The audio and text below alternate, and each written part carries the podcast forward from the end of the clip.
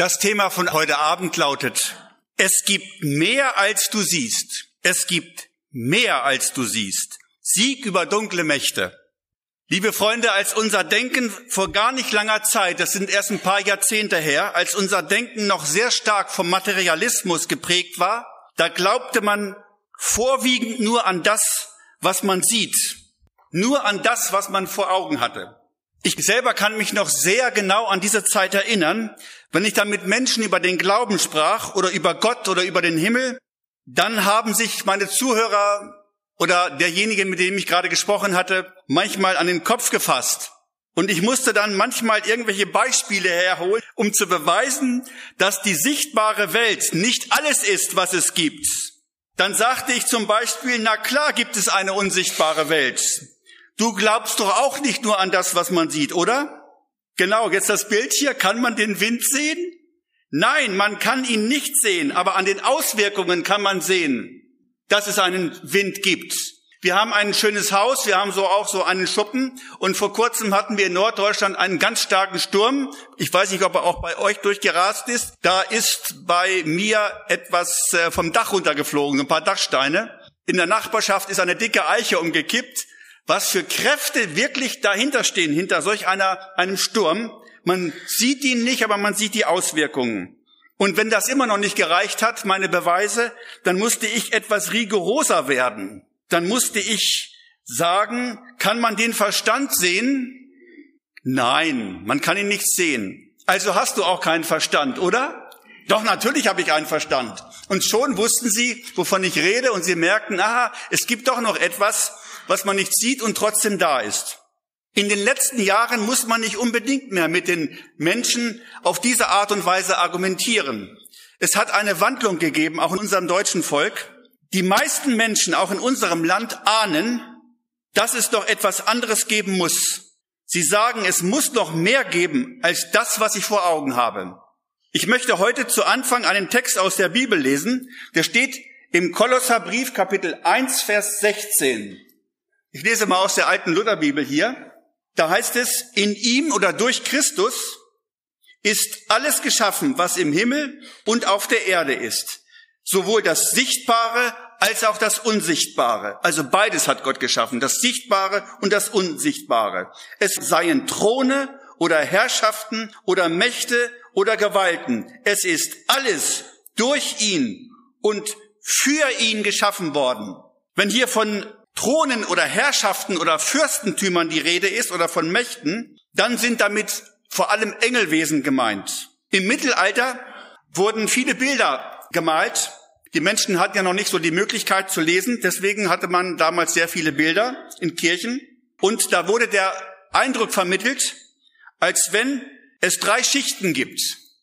In der Mitte ist die Erde, da sind wir, und dann gibt es den Himmel, da ist Gott und da sind die guten Engel. Und dann gibt es noch unten, da ist die Hölle und da sind die Teufel und da sind die Dämonen. Also, das Himmelreich ist oben mit den guten Engeln und unten ist die Hölle mit dem Teufel und mit den Dämonen und mittendrin sitzen wir. Aber ganz so ist das nicht. Die unsichtbare Welt ist nicht nur oben oder unten. Die unsichtbare Welt ist auch gegenwärtig, zum Beispiel auch in diesem Raum hier. Die sichtbare Welt, ob wir es glauben oder nicht, wird mehr als wir denken von der unsichtbaren Welt beeinflusst. Unsere Augen allein können das nicht wahrnehmen, außer uns würden vielleicht die Augen geöffnet werden. In der Bibel finden wir diesbezüglich eine sehr interessante Geschichte. Im Alten Testament wird berichtet, wie irgendeine Stadt in Israel von einem feindlichen Heer belagert wird. Da geriet der Diener des Propheten Elisa völlig in Panik. Er sah nur die feindlichen Heere und er meinte, alles ist hoffnungslos verloren. Aber der Prophet Elisa war ein Mann Gottes und dem hat es Gott geschenkt, dass er nicht nur die sichtbaren Dinge sieht, sondern dass er auch die unsichtbaren Dinge sieht. Er sah die Wirklichkeit so, wie sie ist. Leute, auch die unsichtbare Welt ist eine Wirklichkeit, nur haben wir zurzeit nicht die richtigen Augen dafür. Und dann betet Elisa, und sagt, oh Gott, öffne doch meinem Freund die Augen, dass er sieht, was die Wirklichkeit richtig ist. Da öffnete Gott dem Diener des Elisa die Augen und er sah Folgendes. Er sah nicht nur die feindlichen Heere, sondern er sah Gottes großes, mächtiges Heer. Der ganze Berg, auf dem die Stadt lag, war bedeckt mit Pferden und Streitwagen aus Feuer. Der Diener von Elisa hatte nur die feindlichen Heere gesehen, aber nicht das, was Gott gemacht hat, was Gott vorbereitet hatte. Liebe Freunde, ich bin davon überzeugt, bin davon wirklich fest überzeugt, wir alle würden heute Abend sehr darüber staunen, was wir sehen würden, auch in diesem Raum, wenn Gott uns genau in diesem Augenblick die geistlichen Augen dafür öffnen würde. Wir bewegen uns in zwei Welten, in der sichtbaren und in der unsichtbaren Welt. Im Bibeltext Kolosser 1, Vers 16, den ich eben las, ist von verschiedenen Geistwesen die Rede, von Engeln. Die Bibel spricht davon, dass es aber zwei Arten von Engeln gibt. Zwei Arten dieser Wesen. Platt ausgedrückt, es gibt gute und es gibt böse Engel. Na gut, da sind einmal die guten Engel. Das sind Gottes Diener, die immer gehorsam waren und sich Gott untergeordnet haben, die zur Anbetung Gottes da sind und ihm gehorchen und den Dienst, den Gott ihnen aufträgt, tut. Andererseits spricht die Bibel ganz klar auch von anderen Engeln, die mit Gott in ganz offener Feindschaft leben, in großer Rebellion. Wir nennen diese von Gott abgefallenen Engel auch Dämonen oder böse Geister. Böse Geister oder Dämonen werden im Allgemeinen von den meisten Menschen gefürchtet. In manchen Ländern fürchtet man sich vor, sehr vor bösen Geistern. Und in, in den Ländern, in denen man böse Geister vor allem sehr hoch achtet, hat man oft auch große Angst vor ihnen. Man versucht, die bösen Geister zu beschwichtigen. Man möchte sie fernhalten. Und ob wir es glauben oder nicht, das ist eigentlich auch der ursprüngliche Grund von Halloween, was wir gerade hier in Deutschland auch hatten und weltweit immer mehr sich ausbreitete. Mit den gruseligen Masken und Verkleidungen wollte man früher die Geister abschrecken. Man wollte verhindern, dass sich die bösen Geister bei einem niederlassen und Anheil, Unheil anrichten. Und vielleicht bist du jetzt etwas überrascht. Halloween war in seinem Ursprung wirklich nichts Spaßiges.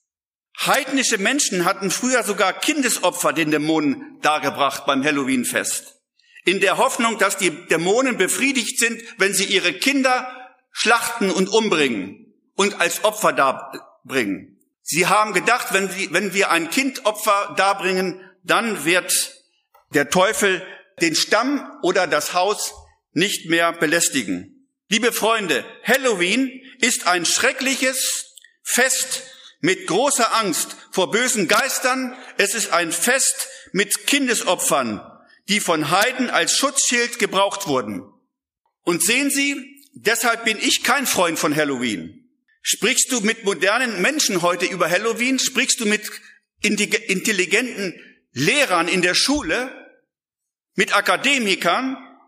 dann bekommst du von vielen solchen Leuten erklärt, lass doch den Kindern den Spaß. Lass doch den Kindern den Spaß am Halloween. Aber hallo, sage ich dann. Wie? Hallo? Sage ich den Leuten. Wissen Sie denn gar nicht, was für ein schreckliches heidnisches Fest Sie da mit den Kindern feiern? Und oft sind die Leute dann ganz verwundert. Wenn sie dann auch schon mal von dem Hintergrund von Halloween gehört haben, dann sagen sie, ja, aber das ist doch heute nicht mehr so. Leute haben mir gesagt, das ist doch jetzt nicht mehr so. Da werden doch keine Kindsopfer mehr dargebracht. Ich frage aber, warum sollte ich ein Fest feiern, das doch, wenn auch schon lange her, einmal einen teuflischen Hintergrund hatte? Ist ein Fest, an dem früher Kinderopfer dargebracht wurden, ein Fest, das Gottes gefallen hat? Ich glaube nicht. Es ist im Missfallen Gottes. Aber wir haben in Deutschland ein Spaßfest daraus gemacht, übrigens in Amerika auch. Da kommt es ja eigentlich auch her. Hören wir doch bitte auf, mit teuflischen Dingen zu spielen. Hören wir doch bitte auf, uns Dingen zu öffnen, von denen Gott gesagt hat, dass wir es nicht tun sollen. Aber wie sehr werden teuflische Dinge heute verniedlicht und verharmlos und salonfähig gemacht. Ich befürchte bei all den vielen Spielereien Folgendes. Hinter vielen okkulten Praktiken stehen in Wirklichkeit dämonische Mächte. Davon bin ich fest überzeugt. Durch manche Praktiken kommt man erstmals mit teuflischen Dingen und dem Teufel selbst in Kontakt. Man ist offen für angeblich kleine, niedliche Dinge und landet später bei viel gefährlicheren Dingen. Der Pädagoge und Okkultexperte Wolfgang Hund erklärte 2002 im Fokus in einem Interview Folgendes.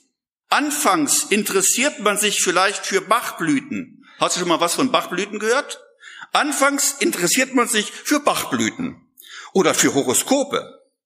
Und dann kommt als nächstes dieser Mensch auf irgendeiner Party oder wo auch immer, auf, einem, auf einer Konferenz, auf einer Heilkonferenz mit Geistheilern in Kontakt und macht das Leben von da an von allerlei Scharlatan abhängig. Für jede Entscheidung wird ein Orakel befragt und jeder Kopfschmerz wird mit Reiki bekämpft. Es kann dann, immer noch das Zitat, es kann auch weitergehen mit der Befragung von Verstorbenen bis hin zu ganz scheußlichen Praktiken im Satanismus. Liebe Freunde, all das missfällt Gott. Die Bibel sagt nicht, dass es solche Phänomene nicht gibt. Die Bibel sagt uns einfach, dass wer solches tut, Gottes Missfallen auf sich zieht. Lesen wir doch einmal, was die Bibel sagt. Die Bibel sagt, ihr dürft keine Wahrsager unter euch dulden. Niemand, der aus irgendwelchen Zeichen oder irgendwelchen Praktiken die Zukunft voraussagt. Fast in jeder Zeitung in Deutschland haben wir Horoskope.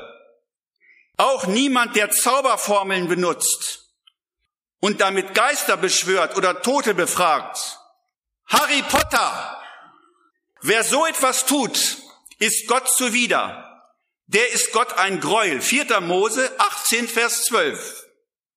Fragen wir uns, was ist bloß mit unserem deutschen Volk los? Aber auch meinetwegen mit der Schweiz und Österreich. Was ist eigentlich vor allem in Deutschland los?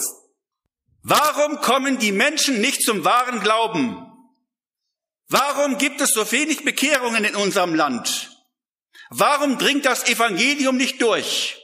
Warum gibt es so viele Leute auch in dieser Versammlung, die hören das Evangelium, aber sie kriegen es, kriegen nicht die Kurve und finden nicht zu Jesus und kommen nicht zur Bekehrung zu Jesus? Was ist los?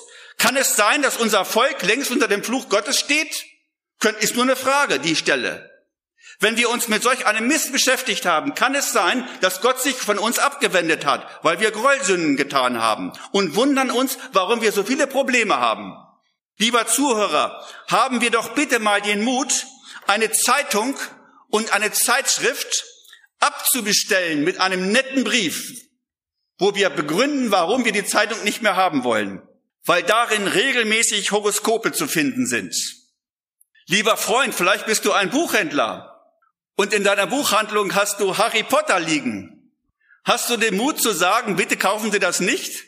Hast du den Mut, mit deinem Chef zu reden und sagen, also wenn Sie diese Bücher länger hier im Laden haben, dann kündige ich? Hoffentlich bist du so guter Mitarbeiter als Christ, dass der sagt, oh, wenn der weggeht, dann bin ich pleite, also werde ich lieber Harry Potter rausschmeißen. Haben wir mal den Mut dazu? Vielleicht denken Sie ja heute Abend, ach was, dummes Zeugs. Was soll die Befragung der Zukunft schon ausrichten können? Meine lieben Freunde, ich möchte zwei Beispiele bringen aus der Praxis und die uns zeigen, dass das keine Spielerei ist, wenn wir die Zukunft befragen. Meine eigene Mutter, Gertrud Kotzonek, 1922 geboren, sie war einmal vor vielen Jahren auf einem Schützenfest. Das ist so eine Art Jahrmarkt oder so etwas ähnliches. Damals war sie noch keine Christin, da war sie vielleicht so 40 rum. Und äh, zu dem Zeitpunkt war es mit der Ehe und mit vielen äh, sehr schwierig. Hatte eine sehr schwierige Zeit in ihrem Leben. Und sie wollte wissen, wie geht's denn in meinem Leben eigentlich weiter? Auf dem Jahrmarkt begegnete meine Mutter einer Frau, die sich als Wahrsagerin ausgab. Ich kann Ihnen die Zukunft voraussagen, sagte die Frau.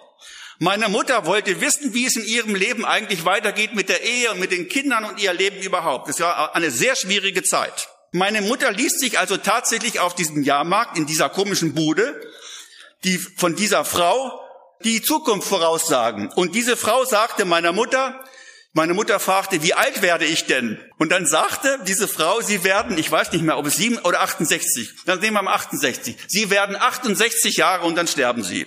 Meine Mutter hörte die Zahl 68. Hm, vielleicht denken einige von uns, naja, das war doch nur ein Spaß auf dem Jahrmarkt oder auf dem Schützenfest. Für meine Mutter war das kein Spaß.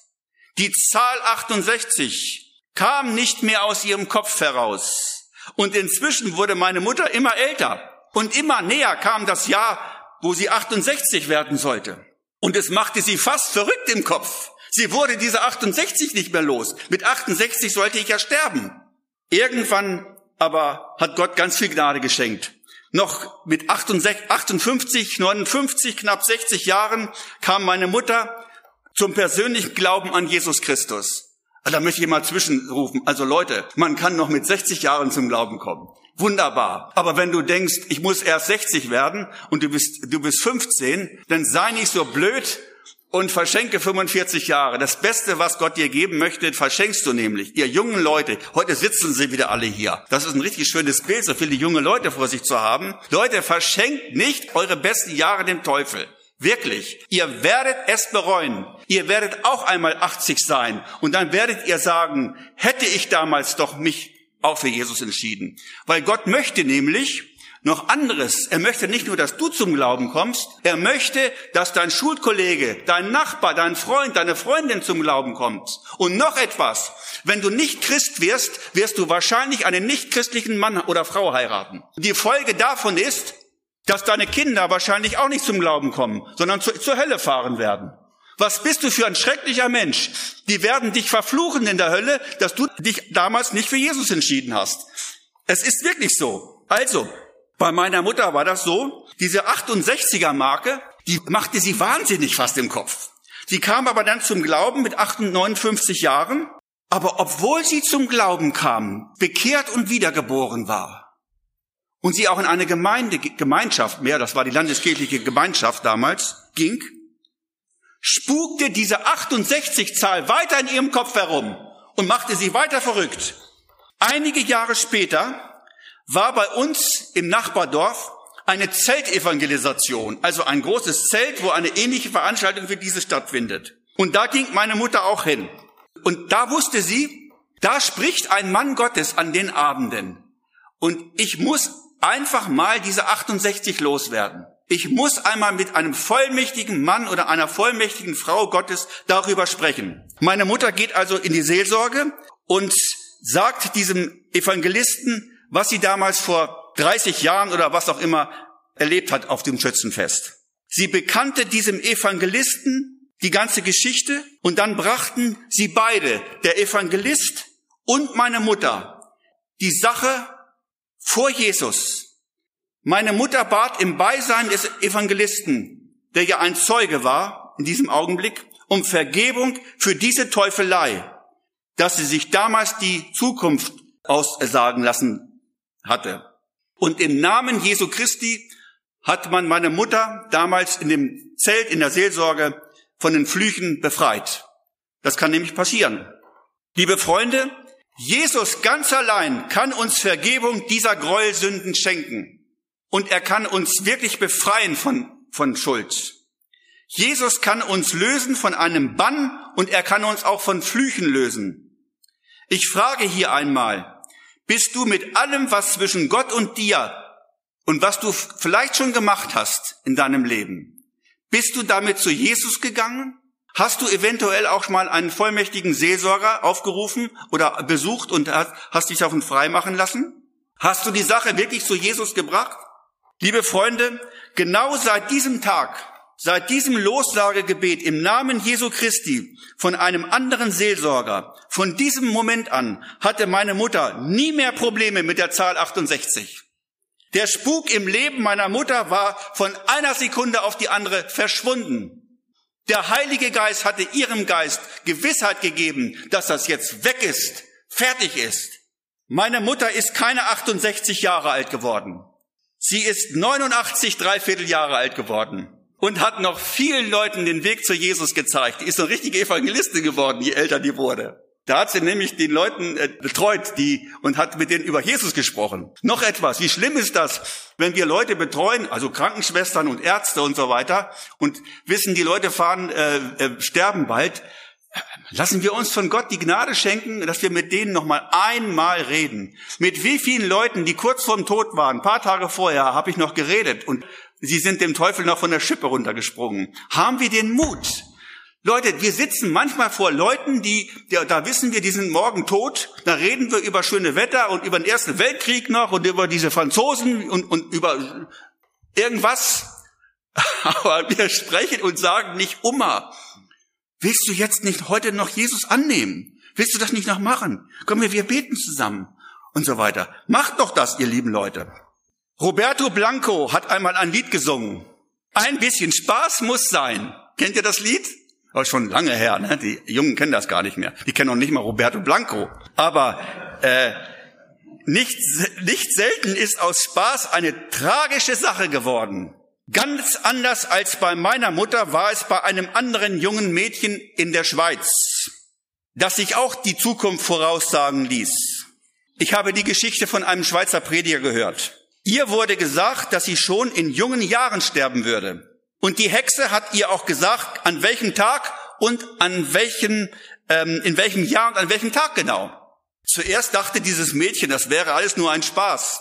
Aber dann kam das Datum immer näher, wie bei meiner Mutter. Und sie wurde immer verrückter im Kopf.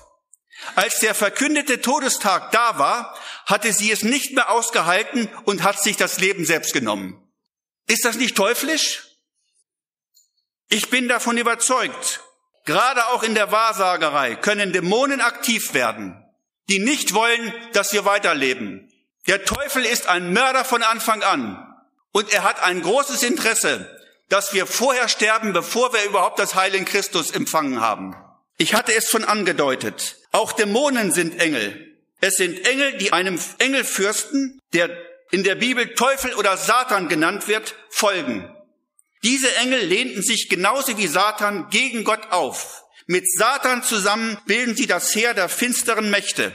Jesus sagt in Johannes 8, Vers 44, der Teufel war von Anfang an ein Mörder und er stand auf dem Boden der Wahrheit, weil es in ihm keine Wahrheit gibt. Der Teufel lügt. Der Teufel sagt, Gott ist schlecht. Der gönnt dir nichts. Das Beste, was du kriegen könntest, das will er dir gar nicht geben. Das war schon bei, äh, beim ersten Menschen so. Und der Teufel sagt, ich bin gut. Ich bin gut. Also genau eine Verdrehung, die Verdrehung Gottes. Der Teufel ist einfach ein Lügner und die meisten Menschen fallen auf ihn rein. Es gibt Gemälde und Karikaturen, die stellen den Teufel als eine schwarze, finstere Gestalt dar. Und ich habe den Teufel schon auf Bildern gesehen mit Hörnern und mit einer Forke in der Hand. Habt ihr auch sowas schon mal gesehen? Sicher gibt es auch solche furchterregenden äh, Dinge. Aber man könnte sich sehr täuschen, ihr Leute, man könnte, wir könnten uns alle sehr täuschen, wenn wir glauben, dass der Teufel nicht auch sehr freundlich sein könnte, in freundlicher Gestalt auftauchen könnte. Er ist nämlich ein großer Verwandlungskünstler. Im Neuen Testament lesen wir, der Satan verwandelt sich und gibt sich für einen Engel des Lichtes aus. Und nur darum fallen wir ein. Der Teufel kommt nicht zu dir und sagt, hallo, ich bin der Teufel und heute möchte ich dich mal verführen. So doof ist der Teufel nämlich nicht.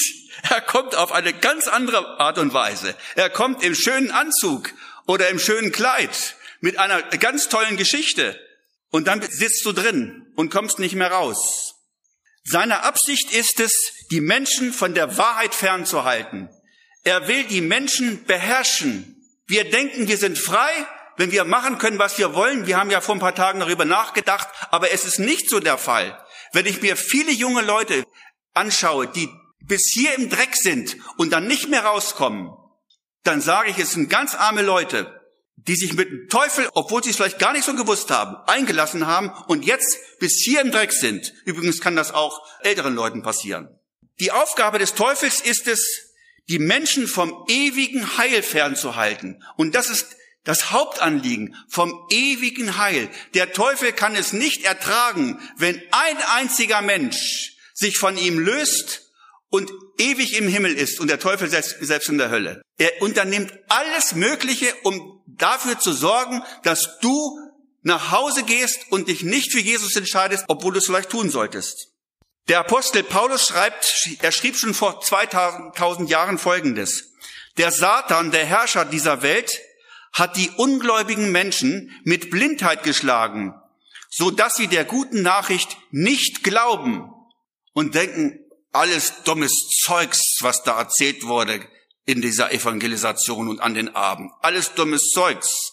Wenn du das auch glaubst, bist du ein ganz armer Wicht. Dann hat dich der Teufel mit Blindheit geschlagen. Er schlägt sie mit Blindheit, heißt es in unserem Bibeltext, so dass sie der guten Nachricht nicht glauben. Und so können sie auch den hellen Glanz der guten Nachricht nicht sehen. Manchmal denke ich, warum begreifen die Leute das nicht? Es ist so, weil sie einfach verblendet sind.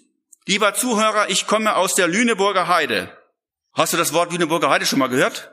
Also, ein Mann, es gibt eine Stadt Lüneburg. Ein Mann, der aus der, ein Lüneburger, der aus der Heide tritt, aus der Kirche austritt, ist ein Lüneburger Heide. Habe ich mir mal sagen lassen. Aber in dieser Lüneburger Heide, da gibt's doch viel schlimmere Dinge. Ich komme aus einem Dorf mit 800 Leuten. So ein richtiges Bauerndorf mit vielen Eichen. Deswegen heißt das Dorf auch Eiklingen. Und in unseren Nachbardörfern hat man viele Teufeleien getrieben. Man hat Kühe und Schweine und ganze Viehställe besprochen. Habt ihr das schon mal von gehört? Die Kühe gaben keine Milch, dann holt man so eine Hexe und die bespricht die Kühe und dann geben die wieder Milch. Die geben tatsächlich wieder Milch. Die Ferkel wachsen nicht richtig, die fressen und fressen und wachsen nicht. Dann holt man diese Frau her und die macht ein paar komische Sachen da, im Hintergrund so weiter. Du kriegst gar nicht mit. Oh, sagen, oh, das ist eine mit Frau, ne? Äh, spricht aber irgendwas von Gott, aber nicht von Jesus, ne? Denn den Namen Jesus kannst du nicht ertragen. Und dann werden die Schweine wachsen dann plötzlich. Es ist tatsächlich. Und daran sehen wir tatsächlich die Realität von Geistern, die machtvoll sind. Und in unserem Nachbardorf wohnte eine Frau, da auch wo das Missionswerk Bruderhand ist. 150 Meter ungefähr vom Missionswerk Bruderhand wohnt, wohnte eine Frau, zu der kamen Menschen aus ganz Norddeutschland, weil sie sich von ihrer weißen Magie heilen ließen. Ich bin ältester einer Gemeinde und ich glaube an Jakobus 5 und wir beten oft auch für kranke Menschen und wir erleben das, dass kranke Menschen, für die wir beten, tatsächlich gesund werden. Also wir glauben an Krankenheilung. Das ist einfach so, hat Jesus gesagt, macht er und fertig. Wir haben das in unserer Gemeinde erlebt. Eine Frau sollte die linke Niere oder haben wir zwei Nieren? Ja, ne? Genau, eine, eine Niere sollte weg und und irgendwas sollte da passieren und dann äh, wurde sie untersucht. Die Niere muss wegoperiert werden. Dann kam sie zu uns, zu den Ältesten und sagte: Du könntest noch mal einmal beten. Und dann haben die Ältesten unserer Gemeinde gebetet. Ich weiß nicht, ob sie das wirklich glaubten, was da passiert. Am nächsten Tag kommt sie zur Operation, die alte Dame, und sagt, Herr Doktor, Herr Professor, bevor Sie jetzt hier losschneiden, ich möchte doch, dass Sie mich nochmal untersuchen. Machen Sie doch nochmal eine Aufnahme. Tatsächlich sagte, ja, was, wo, wozu ist doch alles klar, wir haben die Aufnahmen von gestern. Und äh, dann wird nochmal eine Aufnahme gemacht und er sagt, was ist hier los? Sie sind voll gesund. Die, die, die, Geschichte hat sie schon so oft erzählt, diese alte Dame. Jetzt lebt sie nicht mehr. Das glauben wir. Aber es gibt eben auch andere Geschichten, wo Menschen von, von Gürtelrose und alles Mögliche befreit werden durch, durch, durch, durch weiße Magie, durch, durch falsche Dinge. Ich habe das mal erlebt. Ich bin beim, beim äh, allgemeinen Krankenhaus in Celle, sitze da auf der Bank und warte da und auf der Bank sitzt noch ein Mann. Und den habe ich gerade drei Wochen vorher kennengelernt. Von dem wollte ich ein altes Moped kaufen. So, für 50 Euro wollte er haben, so eine richtig alte Kiste. Ich sage, sagen Sie, ich, ich kenne Sie, wir kennen uns doch noch. Ja, was machen Sie denn hier beim Krankenhaus? Ja, ich habe Gürtelrose. Ich sage, wissen Sie was? Das können wir hinkriegen. Ich bin Christ. Ich bete, Jesus kann heilen. Soll ich, darf ich mal für Sie jetzt beten, dass die Gürtelrose verschwindet? Ich habe wirklich Glauben gehabt. Der Mann steht auf und rennt weg. Das können die Teufel, der hat sich mit dem Teufel eingelassen und, und der hat sich nämlich schon besprechen lassen, hat nicht richtig gewirkt.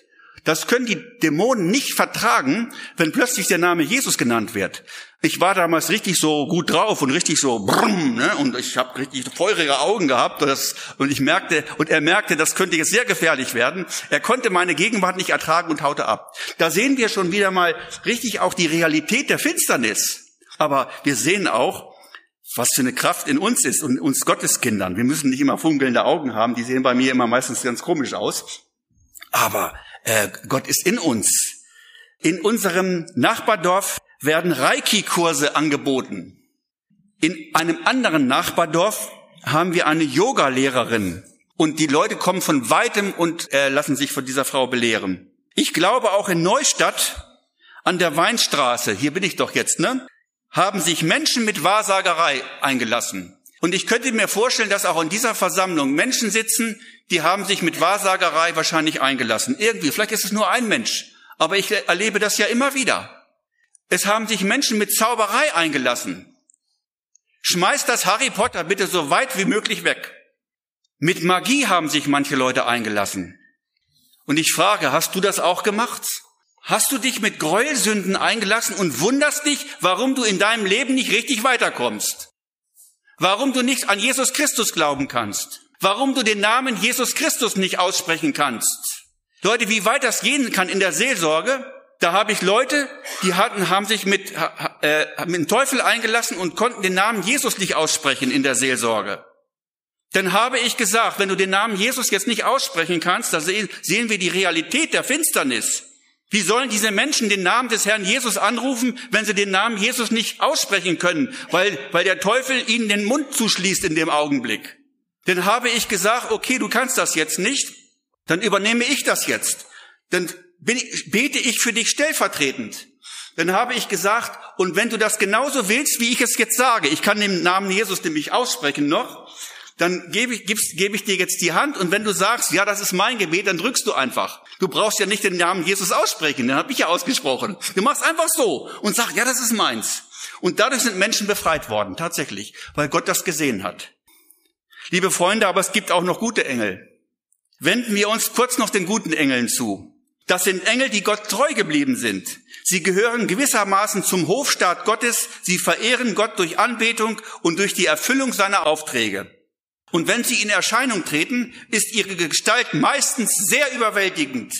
Ich kenne manchmal so Bilder so aus der Renaissance, das sind so kleine niedliche Engelchen. Habt ihr die schon mal gesehen? So ganz kleine Babys, ne? Die sind gerade so, als wenn sie so so noch so äh, gerade äh, im dritten Monat so, so, so kleine Babys, so, so, so klein sehen die aus. Ne? sind das Engel? Kann Gott mit diesen kleinen Viechern was anfangen? Nein! Die, die Bibel sagt, äh, also da ähm, habe ich zwei Beispiele.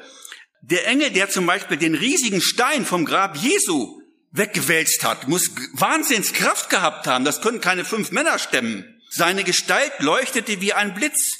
Der Evangelist Johannes äh, sagte einmal, ich sah wie ein wie ein mächtiger Engel vom Himmel herabkam. Der Engel war in eine Wolke gehüllt. Über seinem Kopf stand ein Regenbogen. Sein Gesicht leuchtete wie die Sonne und seine Beine sahen aus wie Säulen aus Feuer. Boah, war das eine riesige Gestalt. Kräftige, große Engel hat Gott geschaffen. Machtvolle Diener Gottes. Als Boten Gottes sind die Engel aber auch gerade für die Menschen zuständig. In Hebräer Kapitel 1, Vers 14 lesen wir, die Engel sind nur Diener. Die Engel sind Diener. Es sind Wesen der unsichtbaren Welt, die denen zu Hilfe geschickt werden von Gott, die am kommenden Heil teilhaben sollen. Also sie sind für uns da, die wir an Jesus glauben und zu ihm kommen wollen und gerettet werden wollen. Sie helfen uns praktisch. Auch hier in, erlebe ich das in Seelsorgeräumen immer wieder. Ich habe noch keinen, ich muss euch sagen, ich muss euch enttäuschen, ich habe noch nie einen Engel gesehen. Aber ich, ich, ich erlebe sie ständig. Beim Autofahren. Ich fahre viele und dann mit einem meiner bin ich für eine halbe Sekunde irgendwo weg und mit, und es geht schon so links auf die linke Seite und mit einem Mal, ich glaube, das ist ein Engel, der macht mal schnell so, ja, hallo, hallo wach. Christen dürfen auch damit rechnen. Es gibt ein Buch von Billy Graham, Das Buch heißt Engel, Gottes Geheimagenten. Leider vergriffen, habe ich 2000 Stück von gekauft, alle verkauft. Ich hoffe, dass es bald eine Neuauflage beim Hensler Verlag gibt. Auffällig wird in unserem Text, dass die Engel nur Diener sind. Das klingt abwertend, aber das ist ganz bewusst so vom Hebräerbriefschreiber gesagt worden. Engel sind dazu da, um zu dienen. Sie sind, jetzt kommt es, Engel sind nicht dazu da, damit sie verehrt werden. Engel sollen nicht angerufen und angebetet werden. In der Bibel finden wir immer wieder Menschen, denen Engel begegnet sind, und manche dieser Menschen fallen vor den Engeln nieder und, äh, nieder und wollen sie anbeten und ihnen danken. Doch die Engel Gottes, die wahren, guten Engel Gottes, verweigern die Anbetung. Sie lassen das nicht zu. Sie fordern die Leute auf, einzig und alleine Gott anzubeten. Liebe Freunde, ich bin Buchhändler und es gibt keine Buchhandlung, an der ich vorbeikomme. Und ich gehe auch immer gerne in nichtchristliche Buchhandlungen rein. Ich habe gehört, ihr sollt hier in, in einer super, eine richtig gute Buchhandlung in, am Ort haben. Das freut mich richtig. Äh, das liegt auch sicherlich an den Inhabern der Buchhandlung, die auch wirklich gläubig sind und auch, was, ihr seid das? Jawohl, wusste ich gar nicht. Also ich habe jetzt keinen geschmeichelt. Ne? Leute, das kann gar nicht, das können nur gläubige Leute sein, die richtig das Herz im richtigen Fleck haben. Aber ich gehe auch in nicht christliche Buchhandlungen und da sehe ich ganze Regale Esoterik. Ja, Religionen heißt es dann. Religionen. Religion hat nichts mit Christentum zu tun. Da finde ich eine einzige Bibel und tausend andere Religionen. Aber äh, Esoterik. Und da gibt, es gibt eine richtige Flut von Engelbüchern in nichtchristlichen, in der nichtchristlichen Literatur. Ich sage mal jetzt etwas ganz Gemeines. Ich glaube fest daran, wenn ich mich, wenn ich einen falschen Engel anbete, kann es sein, dass ich auch einen Dämon anbete. Ein Nichtchrist kann das ja gar nicht unterscheiden, was für ein, mit zu welchem Engel er da spricht. Und wenn er Engelerscheinungen hat. Vielleicht war das eine Dämonenerscheinung, das weißt du doch gar nicht. Als Christ kann ich das vielleicht unterscheiden, aber als Nichtchrist habe ich doch gar kein Unterscheidungsvermögen. Es kann sein, dass solche Engelbücher die Leute nur dazu verführen, dass sie sich mit Dämonen einlassen. Und ich glaube, dass die ganze Esoterik auch aus der, aus der Höllenküche der, der Dämonen überhaupt kommt. Das glaube ich wirklich. Weil christliche Werte oder Christ, christliches Vokabular wird völlig verdreht. Wird auch benutzt. Bibelverse werden benutzt, aber völlig verdreht. Für die Sache des Teufels. Die Bibel sagt, Richtet, wieder Hebräer, Kapitel 3, Vers 1, richtet eure ganze Aufmerksamkeit auf Jesus. Leute, auf Jesus. Der Schreiber des Hebräerbriefes will uns Folgendes sagen. Jesus ist der Herr. Jesus ist der Mittelpunkt. Wir sollen uns nicht von Engeln abhalten lassen. Sie sind ja nur Diener, damit wir zum Glauben finden und im Glauben weiterleben können. Sie handeln im Auftrag von Jesus, aber nicht mehr. In Jesus sind alle Schätze der Weisheit und Erkenntnis verborgen.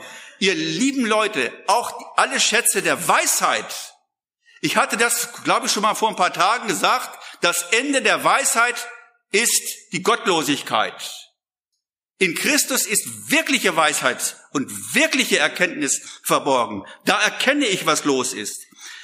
In ihm, in Christus, haben wir die Erlösung, die Vergebung unserer Sünden. Nicht woanders, nur in Christus. Nur wenn ich Jesus Christus meine Schuld bringe, nicht dem lieben Gott oder irgendetwas da so, sondern wenn ich Jesus Christus, der für meine Schuld gestorben ist, die Sünde bringe, dann werde ich sie los und Gott nimmt sie, nimmt sie ab, weil er der rechtmäßige Vergeber ist. Er, in ihm haben wir die Erlösung, die Ver, Ver, Vergebung unserer Sünden. Ich komme jetzt zum Schluss. Wer Jesus Christus in seinem Leben aufnimmt, das ist jetzt ganz wichtig für diejenigen, die es gemacht haben. Wer Jesus Christus in seinem Leben aufnimmt, der ist von allen finsteren Mächten und Machenschaften befreit. Das glaube ich wirklich. Der Teufel kann dann immer noch kommen und uns ärgern. Und das erleben gerade heilige Christen, das erleben wir gerade als Christen. Der kann uns immer wieder irgendwie von außen boxen, aber wir sind in Christus. Und durch diese Schale, da kann er rumboxen, aber er kommt nicht ran an dieses, weil wir in Christus sind. Gott hat uns aus der Gewalt der dunklen Mächte gerettet und uns die Herrschaft und uns unter die Herrschaft des geliebten Sohnes Jesus Christus gestellt.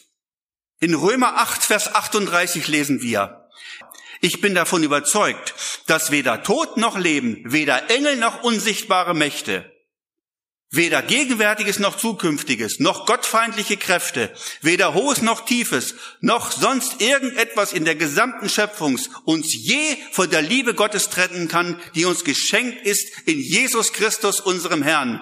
Lieber Freund, ich weiß nicht, wer dein Leben regiert und wem du dich anvertraut hast. Vielleicht hast du dich auch mit finsteren Dingen in der Vergangenheit eingelassen. Mach Schluss damit heute. Brich damit. Löse dich von deiner Vergangenheit. Und das schaffst du aber nicht alleine, sondern nimm Jesus, den Namen Jesus, ruf den Namen Jesus an. Vielleicht kannst du gerade jetzt schon das vorbereiten innerlich und sag, oh Jesus, ich rufe, das musst du nachher nicht, das können wir auch noch machen, aber dass du jetzt schon sagst, oh Jesus, hilf mir doch. Ich stecke bis hier im Dreck, ich schaff das nicht. Rufe jetzt ruhig schon mal innerlich den Namen Jesus an und sag, hilf mir, dass ich dich finde. Nimm Jesus als den Retter in deinem Leben ganz auf. Wenn du dich, jetzt sage ich etwas ganz Gemeines, wenn du dich nicht ganz bewusst dem Herrn Jesus Christus anvertraut hast, wenn du Jesus Christus nicht ganz bewusst in dein Leben hineingelassen hast, wenn du es nicht gemacht hast, wenn, du je, wenn Jesus noch nicht in dir wohnt, weil du ihn gar nicht reingelassen hast, dann bist du immer noch ein verlorener Heide und gehst genauso verloren wie Menschen von irgendwelchen anderen Religionen. Und du bist wahrscheinlich noch ein Spielball des Teufels und merkst es vielleicht gar nicht. Du bist entweder ein Kind des Lichtes oder du bist ein Kind der Finsternis. Zwischendinge gibt es nicht. Du bist entweder ein Kind Gottes oder du bist ein Kind des Teufels. Treten Sie, trete du heute Abend raus aus der Finsternis ins Licht. Trenne dich von dem Reich der Finsternis und nimm öffentlich Jesus Christus als deinen Herrn an. Das musst du öffentlich machen. Tun Sie das meinetwegen auch vor einem oder mehreren Zeugen. Tun Sie es öffentlich. Bringen Sie Ihr ganzes altes Leben, das Sie ohne Christus gelebt haben, heute zu Jesus Christus. Seien Sie nicht nur ein bisschen fromm. Deine Frömmigkeit reicht nichts, Du gehst mit deiner ganzen Frömmigkeit in die ewige Nacht. Die reicht dir gar nicht. Vielleicht bist du irgendwie religiös oder was auch immer. Die Bibel sagt, es kommt niemand zu Gott außer durch Jesus Christus. Du musst ein Gotteskind werden. Komm heute ans Licht. Bring die Sache eventuell ans Licht. Sage heute, Schluss damit. Ab heute soll Jesus Christus, der Sohn Gottes, er ganz alleine soll mein Leben regieren. Sagen Sie sich los von dem, was Ihr Leben kaputt macht und Ihr Leben ins Verderben stürzt. Bringen Sie die Person in Ihr Leben, die gekommen ist, die Werke des Teufels zu zerstören. Bringen Sie Jesus in Ihr Leben hinein. Der Teufel ist nur ein Lügner. Er ist ein Mörder von Anfang an. Aber Jesus ist gekommen, um uns wahres Leben zu bringen und die Werke des Teufels zu zerstören. Jesus sagt, ich bin das Licht. Und wer mir nachfolgt, der wird das Licht des Lebens haben. Ich frage dich einmal oder Sie auch. Haben Sie, hast du das Licht des Lebens? Lebst du im Licht oder lebst du in der Finsternis und merkst es vielleicht noch nicht einmal?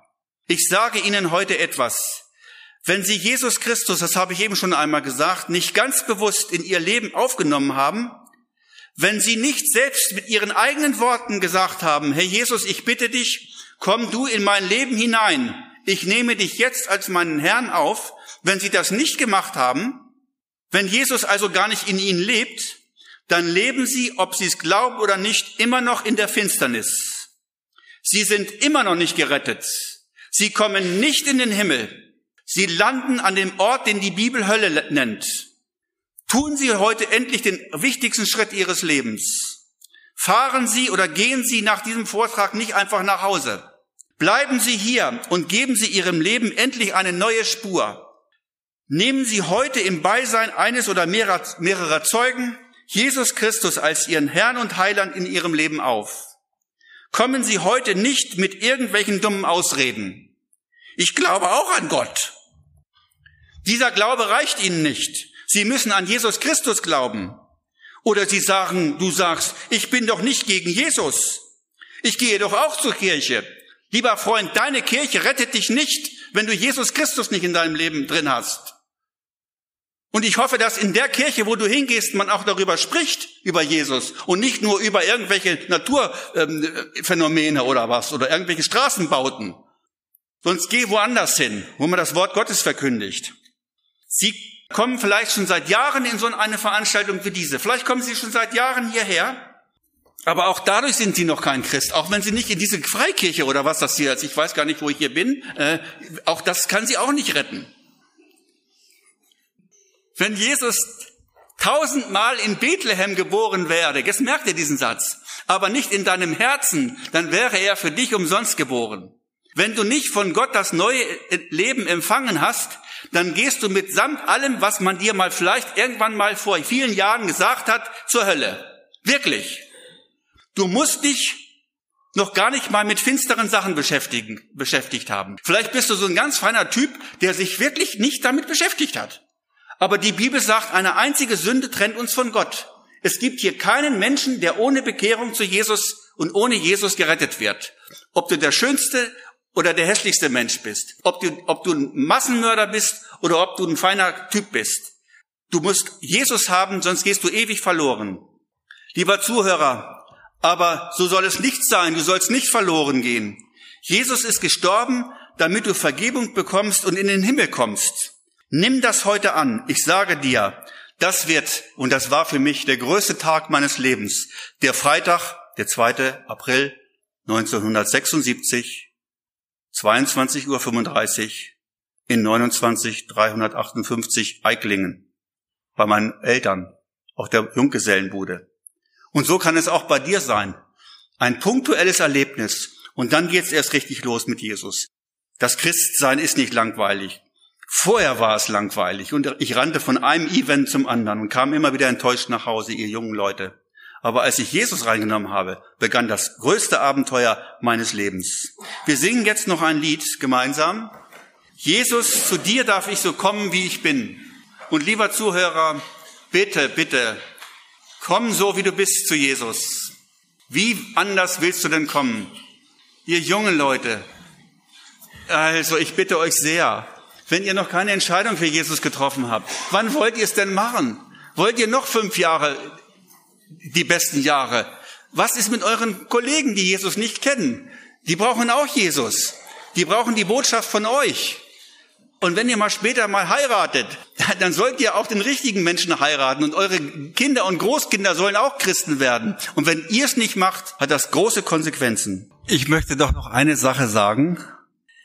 Ich war 1972 mit 15 Jahren in einer Evangelisation in der Stadthalle von Peine bei Hannover eingeladen worden. Und an dem Abend hat Gott so zu mir gesprochen. Also ich war wirklich, also Mann, oh Mann.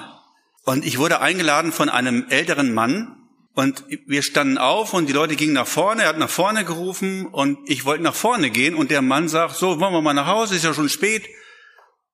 Wir fahren nach Hause, setzen uns in den alten, klapprigen VW 1300, so ein weißes Ding, werde ich nie vergessen. Und ich, das sind ungefähr 30 Kilometer. Und ich denke, du bist im falschen Boot hier. Was machst du auf dem Heimweg nach Hause in diesem blöden VW Käfer hier? Du solltest eigentlich heute Abend sich für Jesus entschieden haben. Und dann passiert es Folgendes. Ich war die ganze Nacht sowas von unruhig. Ich war sowas von unruhig. Am nächsten Tag, ich hatte ähm, zur Konfirmation äh, viel Geld bekommen, hatte mir ein teures Fahrrad gekauft und bin mit dem Fahrrad 35 äh, Kilometer nach Peine gefahren. Und ich wollte nachmittags, ich wollte unbedingt diesen Evangelisten nochmal sehen und hören. Ich komme da an, das große Schild war weg, die Tür war zu, ich frage da noch irgend so Hausmeister oder was, der sagt, oh, der Mann ist abgereist, die Evangelisation ist gestern Abend zu Ende gegangen. Und dann kamen die schrecklichsten Jahre meines Lebens von meinem 15. bis 19. Lebensjahr. Und ich denke heute, warum habe ich mich nicht mit 15 bekehrt damals? Dann hätte ich all diesen Blödsinn nicht mitgemacht, in was für Sachen ich da reingeraten bin. Gott hat mich da rausgeholt. Ich will nur sagen, ihr jungen Leute, ich bin schon wieder mit euch beschäftigt hier. Äh, vielleicht ist da auch so einer mit 15 oder was. Leute, Heute Abend, wenn du merkst, scheide dich heute. Verschenk deine Jugend nicht dem Teufel. Das Leben fängt gerade erst an bei euch. Mit Gott kann das Leben nur besser werden.